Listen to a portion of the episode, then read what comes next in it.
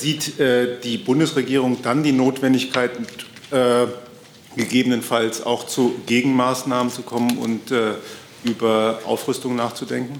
Also zunächst mal gilt es ja, die 60 Tage jetzt abzuwarten äh, und da nicht weiter darüber zu spekulieren. Es liegt jetzt einzig an Russland, äh, die notwendigen Schritte zu unternehmen, um die Vertragstreue vollständig und nachprüfbar wiederherzustellen. Ähm, wir müssen dabei realistisch bleiben, denn bislang hat es natürlich kaum Anzeichen oder keine Anzeichen gegeben, dass Russland seine Haltung ändern wird. Einen guten Mittwoch wünsche ich, liebe Kolleginnen und Kollegen. Herzlich willkommen in der Bundespressekonferenz zur Regierungspressekonferenz. Ich begrüße die stellvertretende Regierungssprecherin Ulrike Demmer. Ich begrüße die Sprecherinnen und Sprecher der Ministerien und ich begrüße 28 Journalistikstudenten, die von der Universität Leipzig zu uns gekommen sind. Herzlich willkommen und danke für Ihr und euer Interesse. Heute gab es bekanntermaßen kein Kabinett, aber wir starten trotzdem mit Frau Demmer. Ganz genau.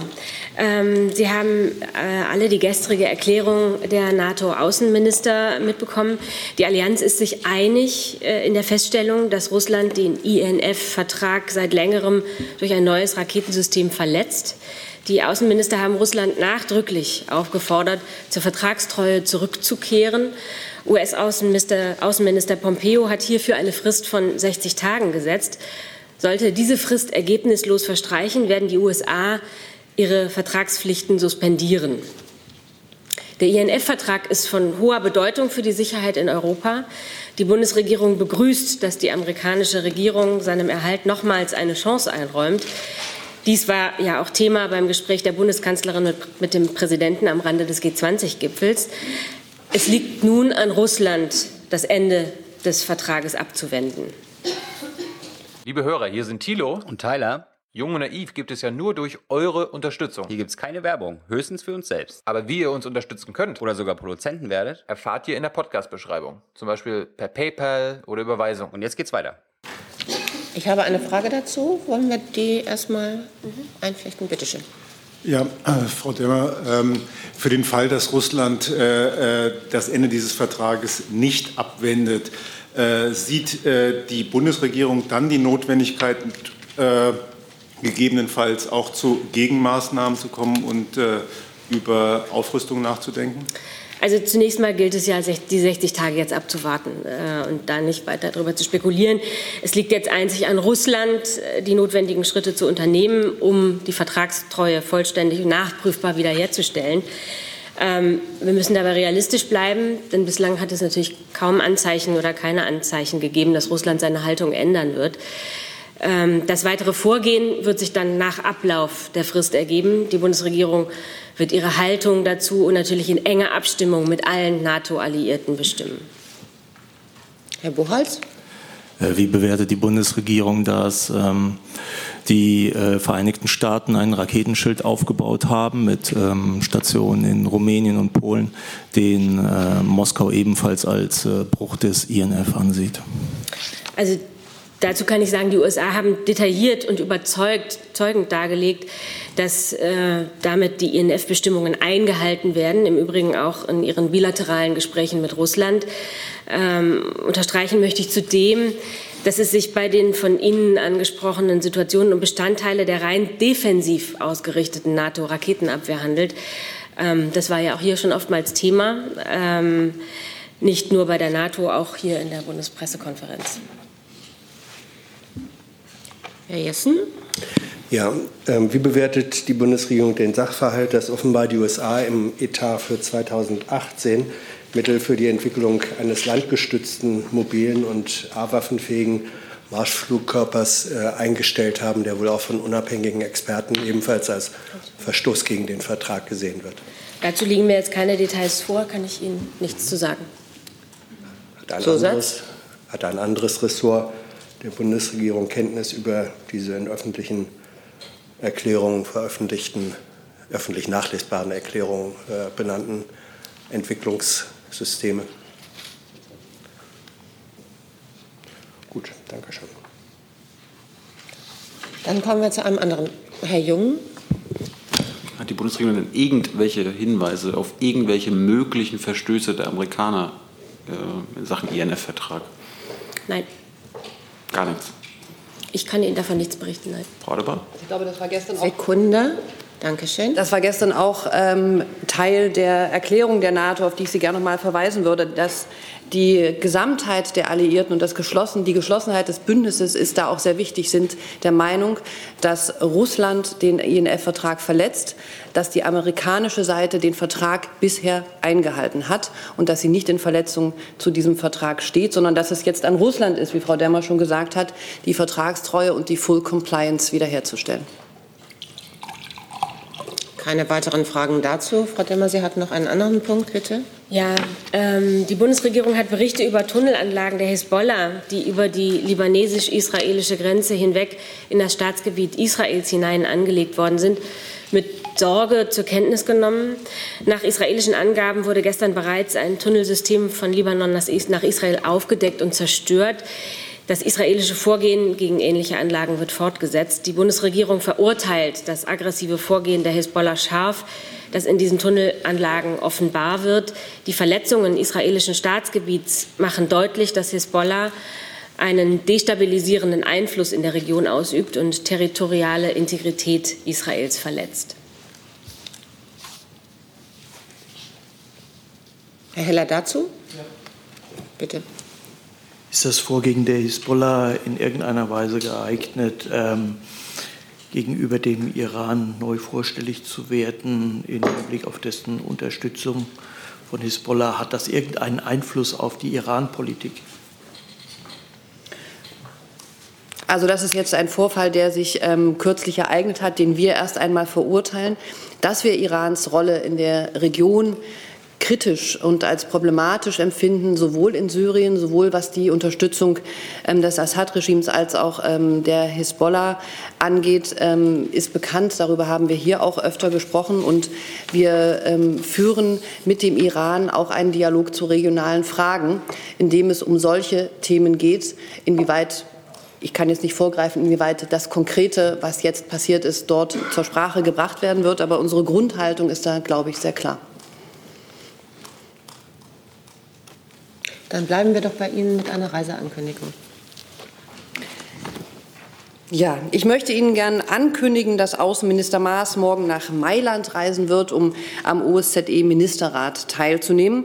Es wird dort in der OSZE um eine ganze Bandbreite von Themen gehen, natürlich aber auch um die äh, Fragen der Ukraine und die Lage am Asowschen Meer. Die Außenminister wollen aber auch über die Zukunft der europäischen Sicherheitsarchitektur, für die die USZE ja eine ganz zentrale Organisation ist, beraten und auch über Zukunft von Rüstungskontrolle sprechen. Ein wichtiges Thema wird dabei auch der sogenannte strukturierte Dialog sein. Das ist ein Forum, in dem mit Russland ähm, auf Hauptstadtebene über Sicherheits- und auch militärische Fragen diskutiert wird. Deutschland hatte diesen strukturierten Dialog 2017 unter unserem Vorsitz in der Organisation ins Leben gerufen und es wird auch darum gehen, wie es mit diesem strukturierten Dialog weitergeht. Zudem sind verschiedene bilaterale Gespräche des Außenministers geplant, unter anderem ähm, auch mit Außenminister Klimkin aus der Ukraine und mit Außenminister Lavrov, wo man mit beiden auch noch mal die Situation am Asowschen Meer und natürlich auch nach dem Treffen gestern ähm, INF-Fragen besprechen kann. Abends geht es dann für den Außenminister direkt weiter nach Portugal, wo ein bilateraler Besuch ähm, ansteht.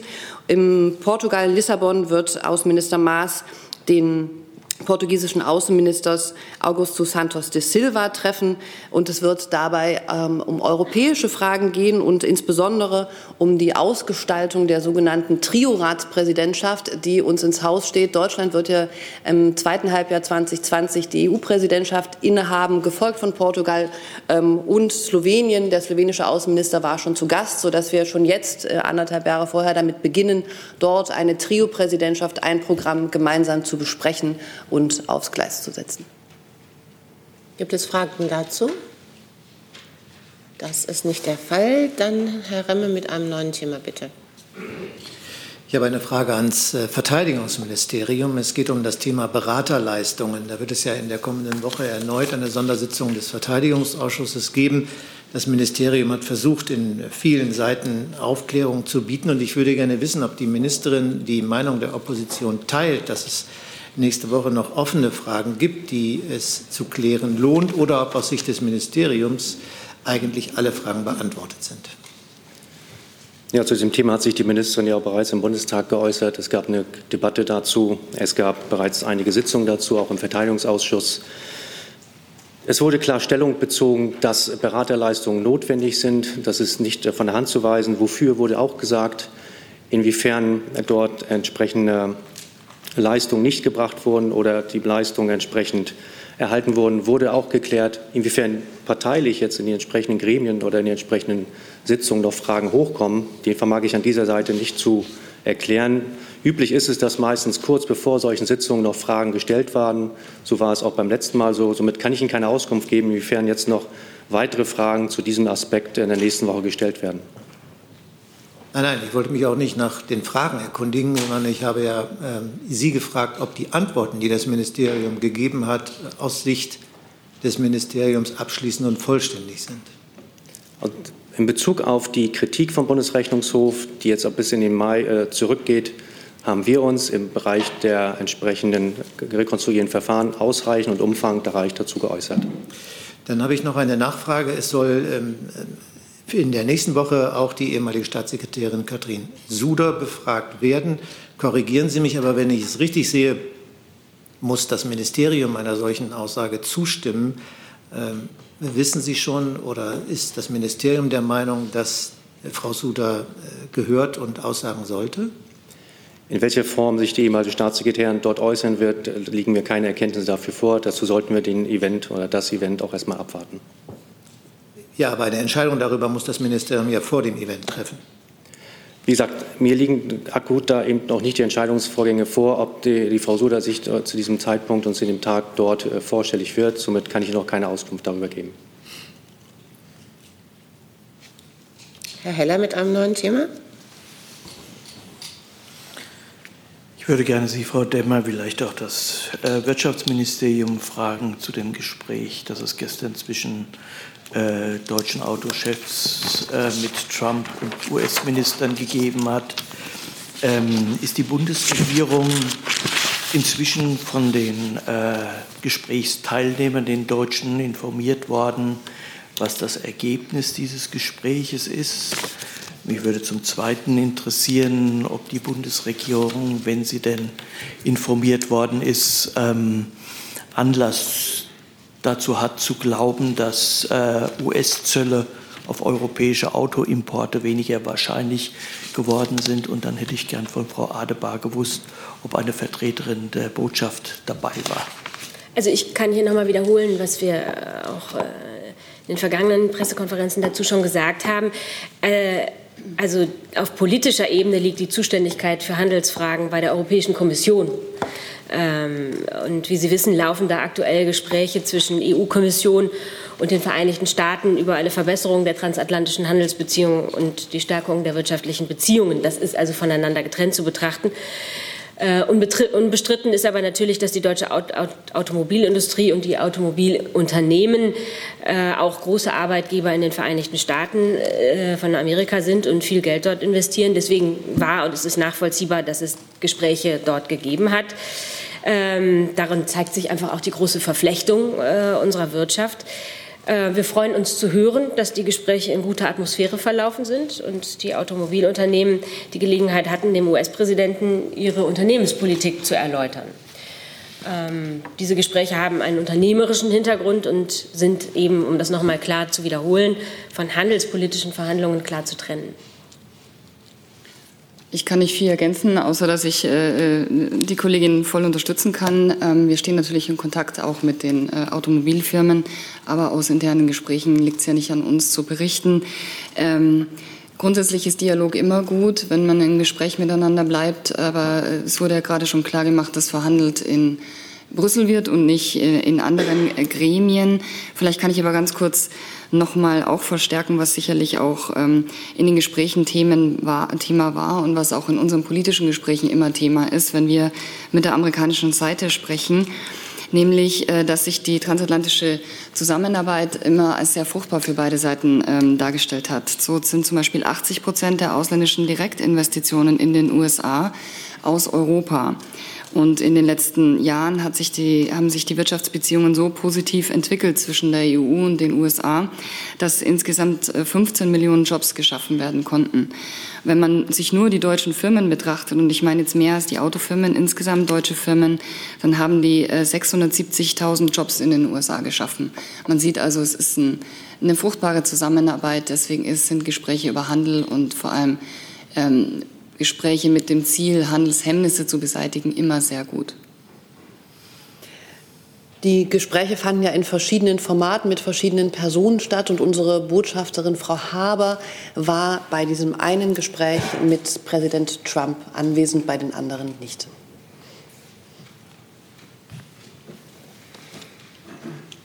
Dann Herr Buchholz mit einem neuen Thema.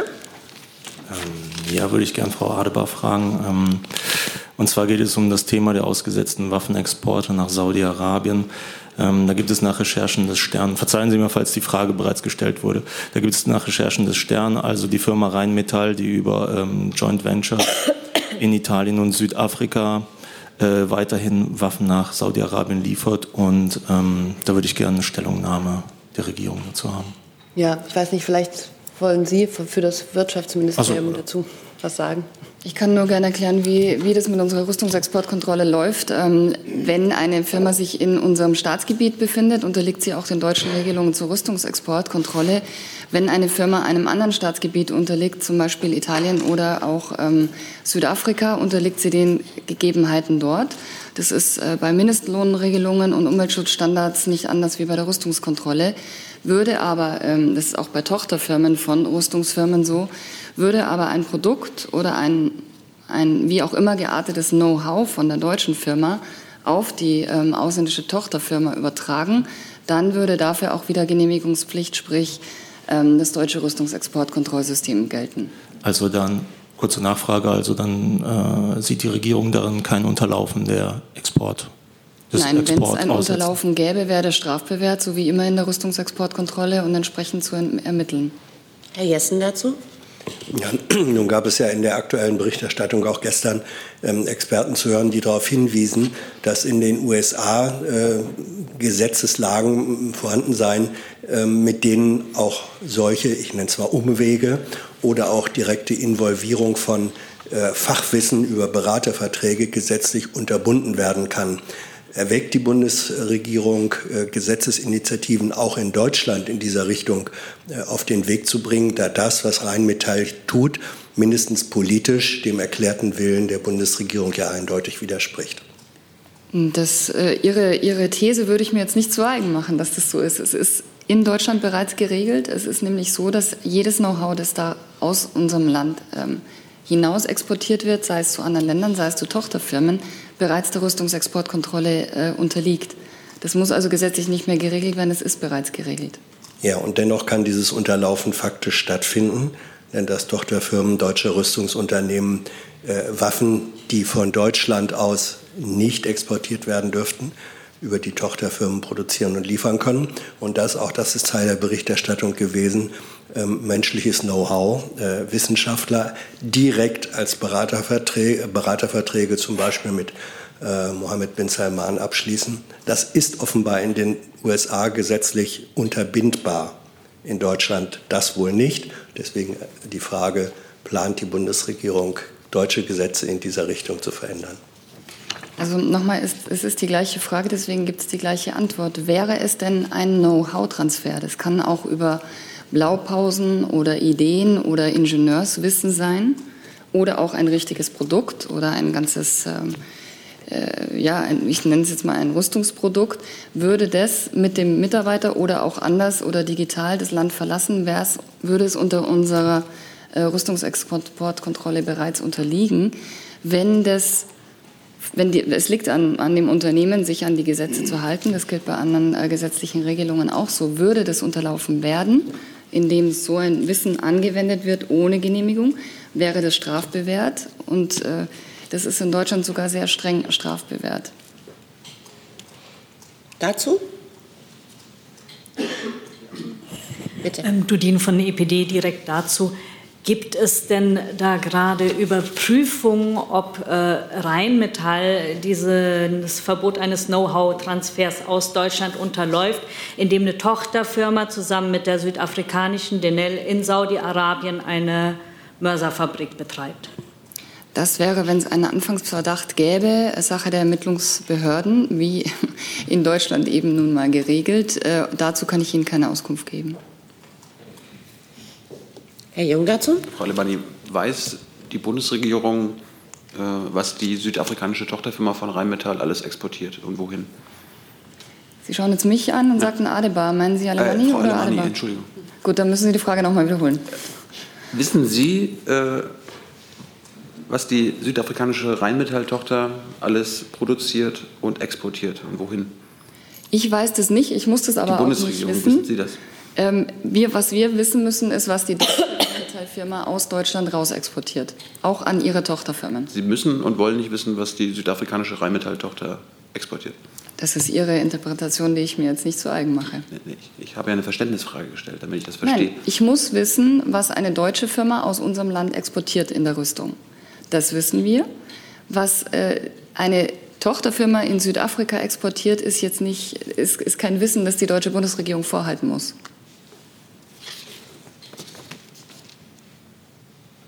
Herr Heller mit einem neuen Thema.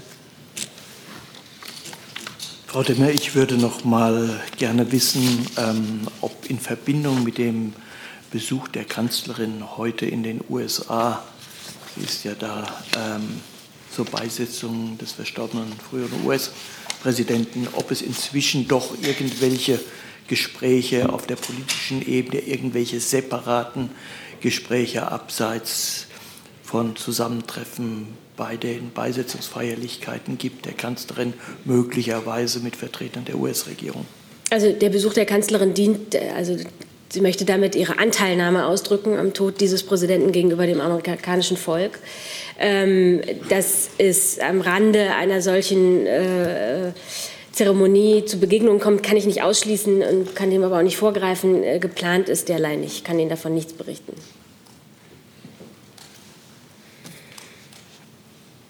Herr Thiels mit einem neuen Thema. Ja, ans Justizministerium. Es gibt ja heute auf Arbeitsebene ein Gespräch zum Thema ähm, Flugverspätung und wie man damit umgeht. Da würde mich gerne die Haltung der Ministerin interessieren und äh, was Sie sich erhoffen von diesem Gespräch. Das ist ja, wie gesagt, bisher nur auf Staatssekretärsebene, aber gibt es da Pläne, die Sie vielleicht ähm, greifen wollen? Also ich kann mitteilen, dass das Gespräch heute zwischen 13 und 15 Uhr stattfinden wird und dass es dazu eine Pressemitteilung geben wird. Und äh, den Ergebnissen möchte ich an dieser Stelle noch nicht vorgreifen. Aber das Thema können Sie vielleicht ein bisschen eingrenzen. Flugverspätung ärgerlich, schreiben Sie dann in die Pressemitteilung, das war's oder wie ist das? Nee, äh, es wird unter anderem äh, das Thema Entschädigung angesprochen. Ähm, also insgesamt geht es äh, um Verbraucherrechte im, im, Flugverkehr und da ist sicher äh, das Thema der Entschädigungszahlen das mit dem größten Interesse. Herr Kollege mit einem neuen Thema.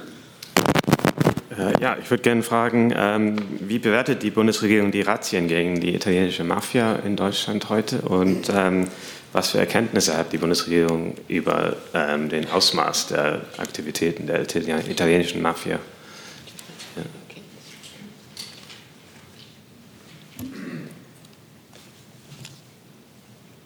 Also das handelt sich da um äh, innerstaatliche Vorgänge, die ich hier nicht kommentieren möchte. Okay.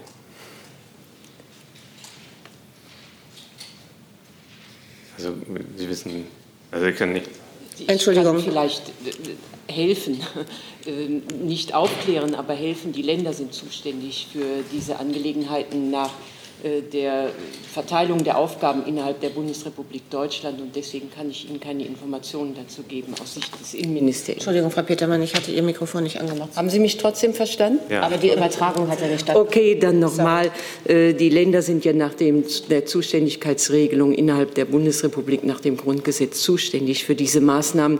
Die sind auch in deren äh, Zuständigkeit erfolgt. Und deswegen kann ich Ihnen an dieser Stelle hier keine Auskunft darüber erteilen.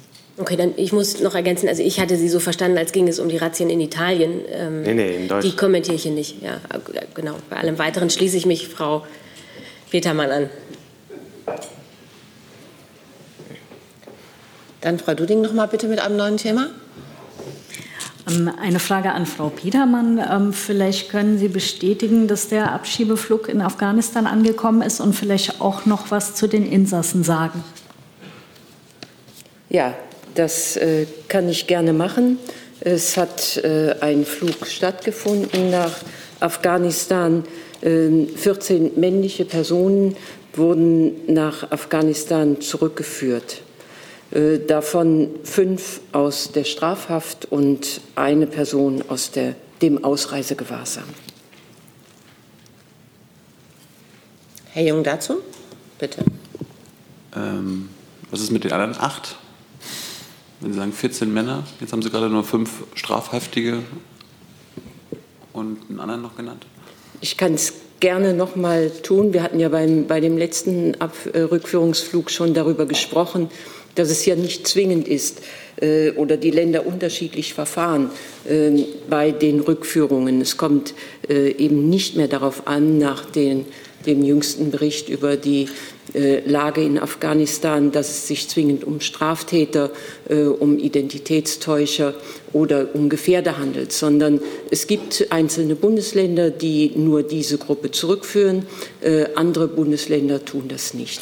Deswegen ist es für uns auch als Information nicht mehr relevant, äh, sondern relevant ist nur, ob es sich um äh, solche Fälle handelt, die unmittelbar aus der Strafhaft, aus der Justizvollzugsanstalt äh, zurückgeführt werden sollen, weil das für die begleitende Bundespolizei von Interesse ist.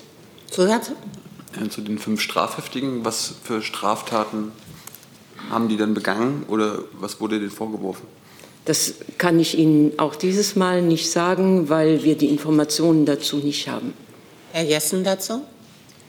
Ähm, es wird kritisiert, zum Beispiel auch von Seiten der Vereinten Nationen, dass bei der Einschätzung der Situation in Afghanistan bestimmte Dokumente, wie zum Beispiel äh, Länderberichte des UNHCR, die offenbar zu anderen Einschätzungen kommen als die Erkenntnisse deutscher Institutionen, nicht äh, mit herangezogen werden bei der Entscheidung über Abschiebeflüge. Ist das so oder tun Sie das und bewerten äh, nur anders? Wer kann dazu etwas sagen? Also der, der Lagebericht des Auswärtigen Amtes greift auf verschiedene Quellen zurück. Er greift auf Quellen internationaler Organisationen in der Tat zurück. Er greift auf unsere ähm, vor Ort ähm, Leute an der Botschaft, an unser Personal zurück und er greift auf Erkenntnisse internationaler Organisationen im Land, wie also NATO-Stellen und so weiter zurück.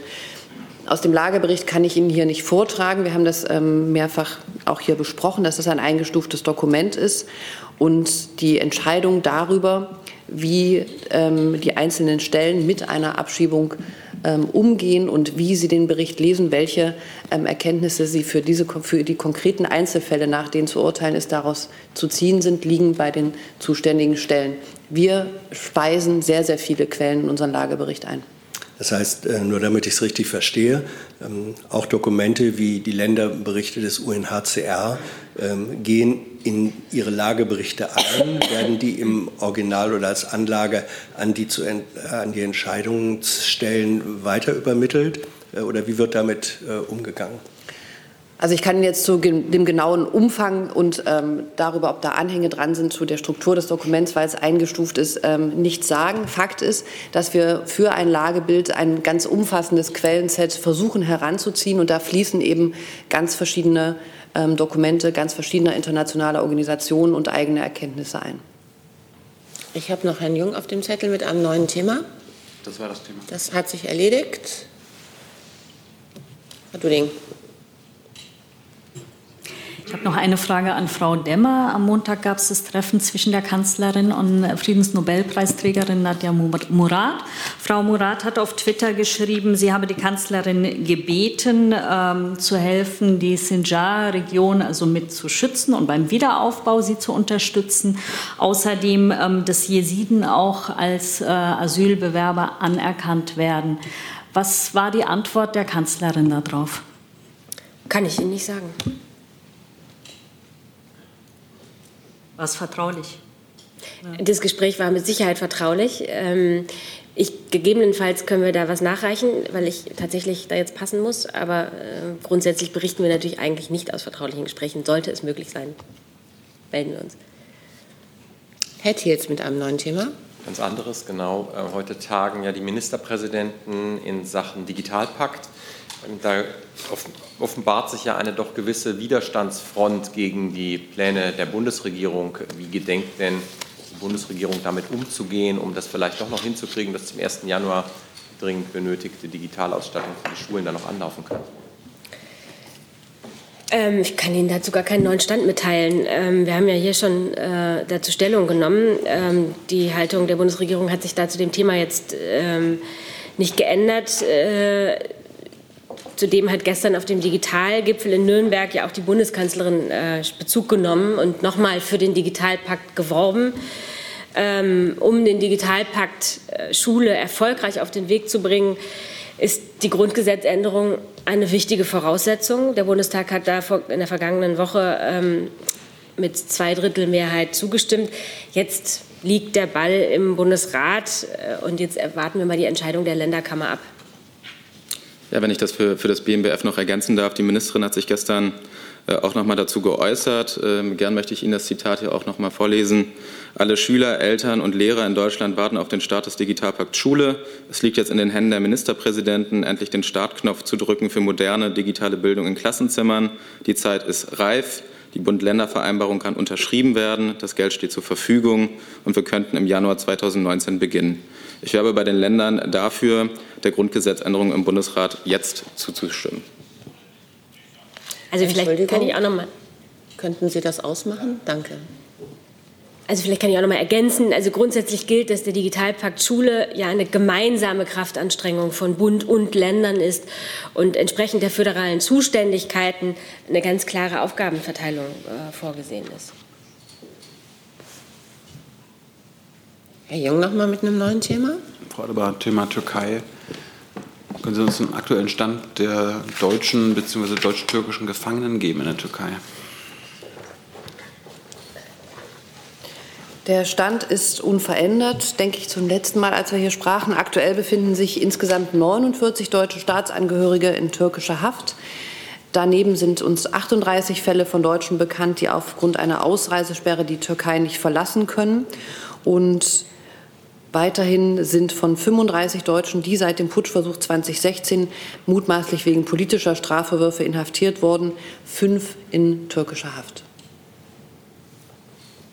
Herr Heller mit einem neuen Thema. Ich würde gerne das äh, Finanzministerium fragen, ist es richtig, dass in Ihrem Hause, dass von Ihrem Minister eine äh, grundlegende Reform der Flüchtlingsfinanzierung geplant ist und wenn ja, wie soll das künftig aussehen? Äh, Herr Heller, dazu kann ich Ihnen jetzt hierzu nichts sagen, ist mir nicht bekannt. Hey Leute, Jung und Naiv gibt es ja nur durch eure Unterstützung. Ihr könnt uns per PayPal unterstützen oder per Banküberweisung, wie ihr wollt. Ab 20 Euro werdet ihr Produzenten im Abspann einer jeden Folge und einer jeden Regierungspressekonferenz. Danke vorab. Frau Kollegin dazu oder mit einem neuen? Okay, aber nichtsdestotrotz, neues Thema. Äh, und zwar an das Innenministerium. Ähm, ich weiß nicht, ob Sie es schon gesehen haben. Das Zentrum für politische Schönheit hat eine neue Aktion gestartet. Die Frage ist, ähm, sehen Sie das als, reine, ja, als reines Kunstprojekt oder haben Sie vielleicht auch äh, Daten, dass die Menschen, die dort äh, oder wozu aufgerufen wird, diese zu denunzieren, ähm, tatsächlich ja, reale Menschen sind? Ich habe äh, dazu keine näheren Informationen. Äh, der Freistaat Sachsen hat ja Maßnahmen zur Gefahrenabwehr in Chemnitz ergriffen äh, und er prüft Verstöße gegen das Kunsturheberrecht und Beleidigung.